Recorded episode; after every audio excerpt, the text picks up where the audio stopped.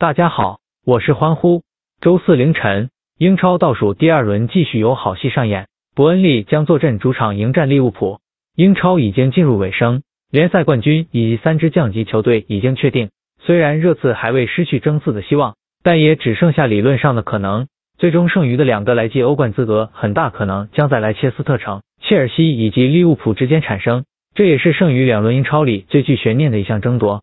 伯恩利经济踢得悠哉悠哉，有惊无险，又完成了一个保组赛季。伯恩利如今抢分的欲望并不高，上轮联赛主场零比四惨败给利兹联，也可见阵中球员专注力不足。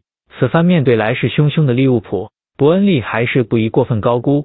利物浦上轮联赛可谓得到幸运女神的眷顾，面对已经降级球队的西布罗姆维奇，球队在最后时刻反超，完成了自我救赎。带走三分的利物浦，在还剩最后两轮的时候，距离前四只有一分。利物浦只要做好自己，成功拿下三分，球队就能登上第四的宝座。所以对于利物浦来说，他们争四路上的主动权掌握在自己手中。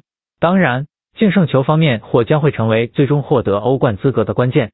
三十六轮过后，莱切斯特城二十一个净胜球，切尔西二十二个，利物浦二十一个。利物浦现在已经没有退路可言。球队只有获胜方能跻身前四。此番面对已经无欲无求的伯恩利，利物浦是要带走三分。利物浦今仗除了需要赢球，球队还需要争取更多的净胜球。欢呼推介利物浦负一点七五。今日另一场英超赛事的推文将会发布在我的同名公号上，欢迎围观。求点赞，求转发，求关注。